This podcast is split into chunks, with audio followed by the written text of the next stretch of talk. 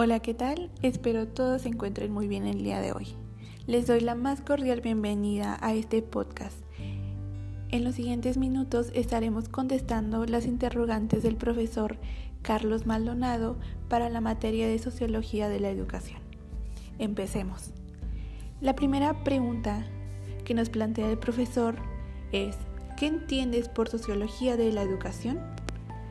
Bueno, primero es necesario hablar del concepto de sociología. La sociología es una ciencia que estudia, describe y analiza los procesos de la vida en sociedad. Su objeto de estudio son los seres humanos y sus relaciones sociales. Ahora entiendo que la sociología de la educación es la que se encarga de estudiar conceptos, paradigmas y teorías de la sociología para poder entender la educación desde el ámbito social. En este curso de sociología estudiamos conceptos como sociedad, cultura, estratificación, consenso, rol social, entre otros, con el objetivo de poder interpretarlos y utilizar estos métodos y conceptos en nuestra realidad inmediata y así ayudarnos a describir el contexto social en que se viven los procesos de enseñanza y aprendizaje. La siguiente pregunta dice, ¿Cuál consideras que es la función de la sociología de la educación en la escuela? Bueno, como sabemos, la sociología es algo que está presente en nuestra vida desde que nacemos, pues nuestro primer contacto es con nuestros padres. Desde aquí ya tenemos eh, un contacto con la sociedad. Entonces considero que la función de la sociología de la educación es poder hacer un cambio social acompañado de transformaciones en el sistema educativo, creando, por ejemplo, reformas que ayuden no solo a la educación, sino también a la sociedad. Es por esto que es muy importante estudiar los métodos que se plantean en la sociología para poder utilizarlos dependiendo al contexto de donde se dé este proceso de enseñanza-aprendizaje considerando su cultura, su estratificación social, es decir, su estatus, ya sea alta, media o baja, y así poder crear planes de estudio que vayan de la mano con su contexto social. La siguiente pregunta dice, ¿cuáles fueron los dos autores que más llamaron tu atención y por qué? Bueno, durante este curso vimos muchos autores muy interesantes y que realmente todos me gustaron, pero hubo dos que me gustaron demasiado. Bueno, el primero es Boaventura de Sousa Santos. Eh, tiene una frase muy bonita que voy a citar. Dice, la comprensión del mundo es mucho más amplia que la comprensión occidental del mundo. Bueno, él habla sobre las epistemologías del sur. Muestran el saber sobre la vida, la salud, la naturaleza, la sociedad e incluso hablan sobre el espíritu. Eh, todos estos saberes se han producido eh, a lo largo del tiempo por muchos pueblos y estos saberes eh, son infinitamente mayor y más ricos que la explicación científica moderna. Por eso su frase que dice que hay más conocimiento aparte de la occidental pues hoy en día se genera mucho conocimiento científico y menciona que el colonialismo está volviendo en nuestra sociedad, pues cada vez hay más pueblos desplazados y amenazados, víctimas de violencia. Los pueblos indígenas hoy en día son invisibilizados, ya que sus conocimientos son vistos como ignorantes por falta de un conocimiento científico, o tal vez simplemente por no venir del occidente. Aquí es importante recalcar un concepto que maneja otro de mis autores favoritos, que es Aníbal Quijano, con el eurocentrismo.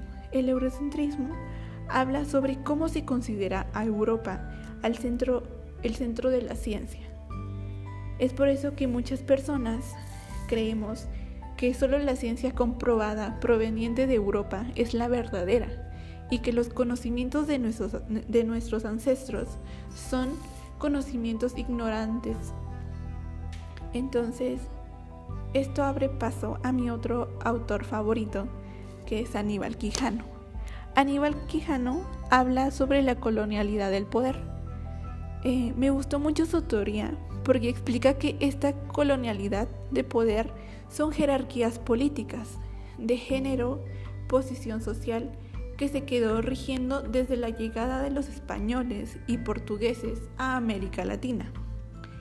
Y aquí entra en juego otro concepto, el concepto de raza, pues era un sistema de división racial, es decir, que en ese entonces los negros eran los esclavos, los indios la servidumbre y los españoles eran la raza dominante.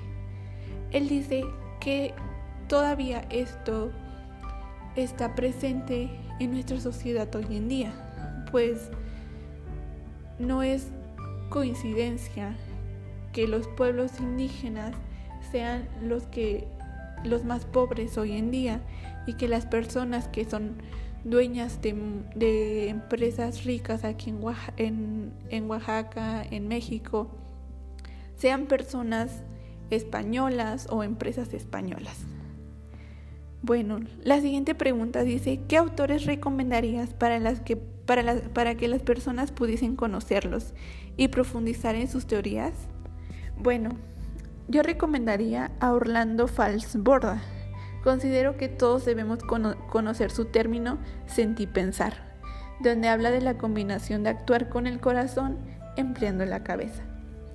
Se me hace eh, muy bonito. Otro autor muy interesante y que su teoría les va a servir de mucho si es que estudian este ámbito de educación es Paulo Freire. Él habla sobre que enseñar sin diálogo es enseñar para la opresión. Es por eso que considera que el diálogo es importante para que el maestro y el alumno aprendan juntos. Para terminar, eh, con una última recomendación sería con uno de los sociólogos clásicos, Emily Durkheim quien tiene como teoría central el estructural funcionalismo. Yo sé que les va a gustar mucho, al igual que a mí. Bueno, la última pregunta para ir cerrando este podcast es ¿qué fue lo que más te gustó de este curso? Bueno, este curso realmente en general me gustó demasiado. Em, me gustó abordar los sociólogos clásicos como Saint-Simon, Augusto Comte y autores como Aníbal Quijano, Walter Mignolo, Sigmund, Bauman, pues muchos de sus conceptos me gustaron demasiado y sé que me ayudarán en mi vida universitaria. Y también me gustó mucho conceptos que vimos. Los conceptos que vimos fueron control social, estratificación social, hegemonía. Y sé que estos conceptos me ayudarán a poder aplicarlas en mi realidad inmediata. Eh, también me gustó pues demasiado trabajar eh, de forma eh, muy creativa, ya que teníamos la posibilidad de poder utilizar diferentes herramientas en el diseño de nuestras actividades. Me gustó demasiado este curso. doy muchas gracias a usted, profesor Carlos Maldonado, y a mis compañeras que hicieron este curso muy ameno.